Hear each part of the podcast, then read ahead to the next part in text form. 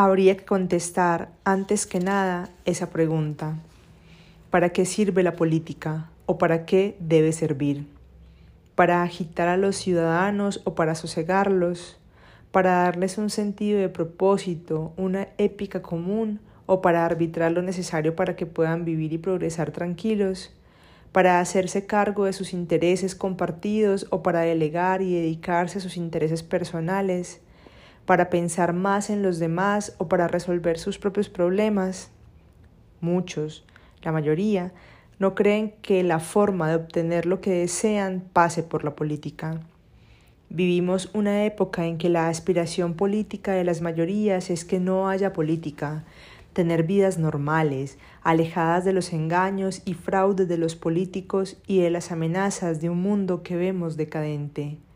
Y la política es anatema, porque pocos le creen, pero también porque muchos suponen que las soluciones que buscan no son políticas, las ven como puro sentido común, eso que algunos políticos de la región intentan sintetizar cuando proponen que consigamos un país normal. Un país sin sobresaltos, digamos, donde todos puedan progresar, donde, con suerte, no habrá miseria bruta, donde seguirá habiendo grandes desigualdades, donde cada cual peleará por sí mismo y usará todos sus privilegios, pero la mayoría tendrá comida casi siempre, cloacas y luz y agua corriente, una escuela mala, la posibilidad de trabajar todos los días por un salario pobre. Y, si acaso, que los políticos no jodan.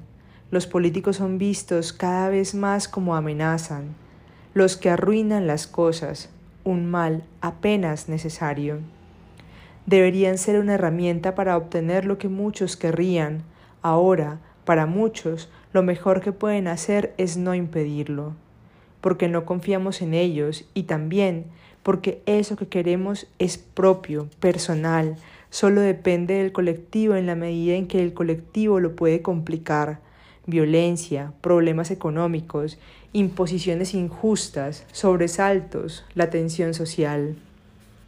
La sociedad como un escollo para los logros personales que de tanto en tanto ofrece aliados transitorios para reclamar las condiciones para que cada cual viva su vida mejorcito. Pero, en general, dejamos de pensarnos como colectivos, le pedimos, a lo sumo, al colectivo que no joda al individuo. Soñamos con sobrevivir, que cada cual se las arregle para pasarla lo mejor posible. La gran astucia de la utopía socialista era postular que, si bien para instalar los patrones deberían resignar sus privilegios, lo harían para vivir en una sociedad en la que todos serían felices todos juntos. Ahora, ¿cómo sería redimirnos todos juntos? ¿En qué consistiría? ¿Qué puede armar un todos juntos? ¿Salvar el planeta de la amenaza ambiental para que todo siga parecido? Como si el signo de los tiempos, más allá de etiquetas, fuera ese triunfo del discurso individualista, la salvación personal a través del esfuerzo y del mercado, mejorar tu vida. Es cierto que, al fin y al cabo, los cambios políticos se buscan para eso, pero hay momentos en que se postula que, para que uno mejore, todos tendrían que mejorar con uno, y otros en que ese uno se contenta con sus propias mejoras, aun si las consigue solo en medio de un sistema hecho de diferencias, de salvados y hundidos y desahuciados varios. En ese sentido canta el reggaetón, en ese sentido se preparan los futbolistas, en ese sentido se organizan y nutren las bandas de narcos y otros delincuentes, en ese sentido se van millones a Estados Unidos. En ese sentido se difundió también la idea de que lo que queremos, lo que debemos querer, lo que podemos querer, es ganar un poco más de plata, vivir un poco más tranquilos, progresar. Queremos progresar, queremos progresar. Qué rara la palabra progresar. Progresar. Queda en el corazón de todo esto, la discusión sobre qué significa progresar, qué vivir mejor, quién pone los parámetros, Quizás era fantástico, fantástico tener tu pedacito de tierra, comer en él, criar unos hijos y morirte más o menos cómodo, más o menos joven, con el consuelo de la Santa Madre. Pero ahora la hegemonía del capitalismo a la americana es más fuerte que nunca. Entonces todo se mide en la capacidad o no de conseguir sus premisas y prebendas, una idea del confort, de la acumulación, del poder como marcas del éxito. Eso es, en general, ahora lo que los niamericanos llamamos triunfar en la vida. Progresar, una palabra que se inventó con un sentido común, colectivo. La ciencia y la técnica progresan, las sociedades progresan, incluso las ideas progresan. Se convirtió en la quinta esencia de lo individual. Progresar sería tener un empleo un poco menos molesto, si acaso convertirse en subjefe de algo, comprarse quizás un cochecito, ver crecer a tu familia, armarse de una de esas vidas que deben desesperar al moribundo. Aunque quizás haya, haya sido siempre así, esa es ahora una de mis grandes dudas. Hubo tiempos aquí y allá en que vivir mejor que tus padres significaba vivir muy diferente de tus padres, querer cosas distintas, cambiar el horizonte del deseo. Si me atreviera, haría en voz alta la pregunta que me hago muchas veces en silencio, mi pregunta del millón. Porque hay tantos que no saben lo que les conviene, porque hay tantos que hablan de patria cada vez que pueden y cantan sus himnos con unción y gritan sus goles con delirio, ¿por qué? Tantos que consiguen pensar que si hay millones que no comen suficiente es por sus propias culpas, que si viven como viven es porque no se esfuerzan, que se merecen sus pesares, porque tantos se creen que lo mejor que pueden hacer con su vida es consumirla cómodos, porque tantos que eligen gobiernos que los joden una y otra vez, porque tantos que no consiguen ver las cosas que a otros nos parecen tan evidentes, porque les falta educación, porque los mantienen en las sombras, porque ellos sí que saben, no como yo, que fantaseo. Siempre fue así. ¿Quién sabe? Crecí creyendo que todo estaba por cambiar muy pronto, o mejor, que la forma del tiempo era el cambio continuo. Llegué, casi sin aliento, a colgarme de los últimos vagones de una generación que pensaba que después de nosotros nada sería igual. Ni siquiera importaban tanto las maneras. Las maneras se sucedían, variaban, se buscaban en la convicción de que eran accidentes, que de un modo u otro la nueva sociedad, nueva cultura, nuevas máquinas, nueva sexualidad, nuevos lenguajes, nuevas relaciones de poder, política completamente nueva, estaba a la vuelta de la esquina y todo el tiempo pasaban cosas nuevas.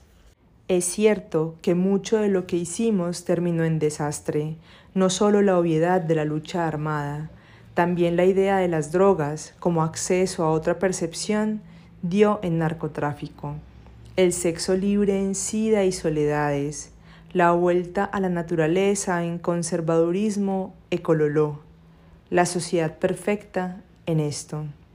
Pero, aún así, Reivindico la confianza, la idea delirante de que el mundo puede ser cambiado si existe la voluntad suficiente y que, de todos modos, siempre cambia. El resto de mi vida fue el aprendizaje de que una sociedad puede pensarse a sí misma como inmutable, permanente. Ahora no existe, ya no esa voluntad, siquiera la confianza. No nos creemos capaces un resbalón cultural fuerte. La raza humana bajó mucho. Hace 50 años nos, suponíamos aptos, con o sin razón, para grandes proezas. Ahora no, y es triste. Escribí hace unos años. ¿Quién sabe? A primera vista, el cambio más brutal con respecto a la América de hace medio siglo es que falta esperanza.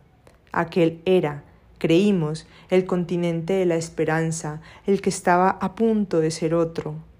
No lo fue. El gran fallo de aquellos movimientos fue que no consiguieron suficiente apoyo. Algunos salíamos a la calle con la firme decisión de armar sociedades más justas, más iguales, pero no éramos bastantes y en cambio, cuando algunos militares decidían acabarlo de la manera más violenta, millones y millones lo apoyaron entusiastas. La debilidad de la idea de revolución es esa, que solo puede concretarse si mucha gente la comparte y que a priori imagina que la gran mayoría debiera compartirla porque es correcta, porque los beneficia, porque los haría vivir mejor, y resulta que no, que mayorías siguen pensando que los negros son sucios y los patrones generosos y los curas benignos y las mujeres en su casa. O bien, dicho alto y claro, que las revoluciones no funcionan porque no las apoya suficiente gente, porque muchas personas no quieren ese orden nuevo. El marxismo tradicional tenía una explicación para ese fracaso, la alienación, el mecanismo por el que ciertos sectores sociales toman y expresan ideas que no deberían ser suyas. Es fácil, y creo que hay que pensarlo con más detenimiento, con menos prejuicios, con menos indulgencia. Recuerdo ahora a aquel viejo dirigente de primera línea del Partido Comunista de Polonia que, ya refugiado en Moscú cuando el régimen polaco había caído y el soviético estaba por caer, me dijo una noche, ríos de vodka, que el comunismo había fallado porque supuso que el hombre era mejor que lo que es. Se diría que a la democracia de delegación le pasa lo mismo. Cuando nos quejamos de que hay gobernantes como Ortega, Piñera, Duque, Maduro o el vecino Bolsonaro, deberíamos quejarnos de que hay millones y millones de personas que los erigen, pero nos da vergüenza. La democracia es un sistema que en teoría se presenta optimista, que supone que las personas se van a hacer cargo de sus decisiones, pero les sirve que no lo hagan, así que produce la sensación generalizada de que esas decisiones no sirven para mucho. La democracia deposita toda la responsabilidad, todo el supuesto poder de decisión en un colectivo en el que muchos no creen, que tantos no respetan, el pueblo, la ciudadanía, el electorado.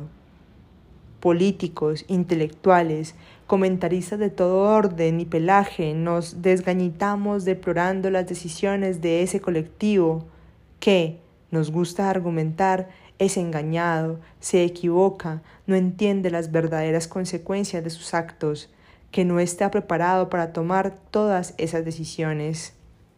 Es muy raro confiarle tanto a un sujeto en el que no confiamos. El pueblo nunca se equivoca, dijeron durante décadas algunos pero ahora suponemos que puede ser manejado por el marketing, por la propaganda, por la mentira politiquera, por las redes y troles y botes, por rasputines varios, por el famoso populismo. En general no creemos que sepa decidir qué le conviene, pero queremos que decida una y otra vez en esas votaciones porque básicamente no se nos ocurre otra manera. Y por supuesto, también deploramos a los jefes que elige, mentirosos, corruptos, autoritarios, tramposos, insensibles, incapaces, imbéciles, y los adjetivos podrían seguir durante días. Es un hobby muy barato. Quizá no tomamos en cuenta que, más allá de inteligencias y carencias, se impone una razón estructural de perogrullo. Las mayorías piensan lo que piensa la mayoría y la mayoría piensa lo que ya puede ser pensado, lo que ya fue pensado y aceptado, no lo que todavía no. Por eso se podría postular que el pueblo siempre se equivoca. Decir siempre, siempre es un error, decía el otro, pero me interesa pensar esa idea. El pueblo, la mayoría, siempre se equivoca. Es productiva si se piensa con un mínimo de perspectiva histórica, la mayoría es, suele ser, la fuerza de la conservación que pretende que las cosas deben seguir siendo lo que son. El pueblo de Roma estaba claramente a favor de la esclavitud, o mejor, nunca en su vida se preguntó si estaba a favor o en contra de la esclavitud porque le parecía tan natural como la lluvia. El mundo estaba hecho así.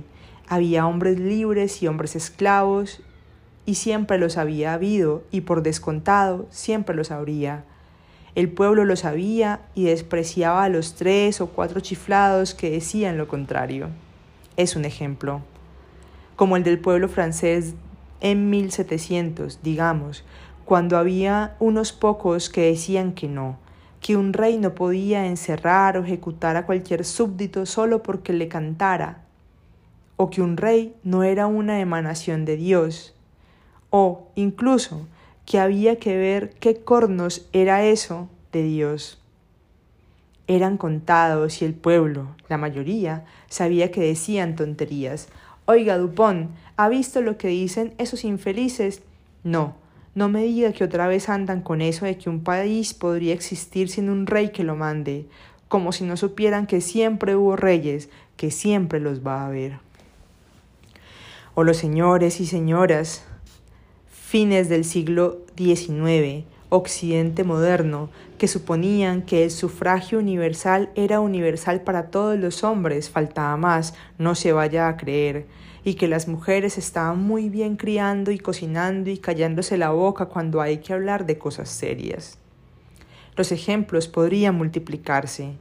Todo lo que ahora nos parece abominable fue, en algún momento, razón mayoritaria, todo el mundo sabía que el mundo era así porque así debía ser, porque así había sido y sería. Y si fue cambiando, si ya no hay esclavos que se llamen esclavos, si ya no hay reyes que se llamen reyes y pueden hacer lo que quieran con sus súbditos, si las mujeres ya no son inferiores, fue porque hubo unas minorías que no se resignaron a creer que tenía que callarse porque fueran pocos, que no aceptaron la razón estadística, que no pensaron que el pueblo nunca se equivoca. Es cierto, hay momentos en que las mayorías dejan de conservar y cambian todo, o un poco, pero suele ser porque hay minorías que pensaron mucho antes lo que ellos hacen entonces. Es antipático, es elitista, es la historia. Es un problema. Yo no digo que todos los pocos tienen razón o la tendrán a largo plazo, pero sí digo Creo que digo que todos los muchos se equivocan, que los muchos suelen ser una fuerza de conservación de ciertos errores, que lo que las mayorías creen absolutamente hoy es lo que dejarán de creer mañana o pasado, lo cual plantea más problemas. Algunos te dirán que con qué derecho vas a decirles nada ahora. Amóldate su tiempo, espera que la mayoría comparta esas ideas. Es la forma perfecta de que nunca suceda. Si alguna vez los muchos cambian sus ideas es porque primero hubo unos pocos que los interrogaron, que cuestionaron esas certezas congeladas. Pero claro, hay muchos grupos minoritarios, muchos pocos, que postulan soluciones distintas de las mayoritarias, y es imposible saber a priori cuáles son los pocos que tienen la razón y además los pocos son odiosos, y más cuando pretenden tener razón en algo, y más cuando se recuerda cuántas veces se han equivocado. Porque los pocos también se equivocan casi siempre. El error es el estado natural de cualquier pensamiento, y sus fallos suelen ser abominables y además no tienen la justificación de la estadística. Siempre es más fácil refugiarse en el error de los muchos, es abrigado, seguro, tan correcto. Es lo que llamamos democracia, pero que ese mecanismo sea el más fácil, el que sabemos cómo usar, no significa que sea bueno. De hecho, sirve para mantener vigente el error de las mayorías, para eso lo usan los que se benefician con esos errores habrá que encontrar alguna vez la forma de desarmar ese sistema. Mientras tanto, me parece interesante empezar por pensar que los pueblos se equivocan mucho. Es una hipótesis, una base para algún debate y, odiosa como suena, puede ser fructífera. aunque convoque la pregunta obvia, ¿qué hacer con esa convicción molesta en un momento en que todos los fieles de la religión democratista creen lo contrario, callársela y aceptar el dictamen de las mayorías?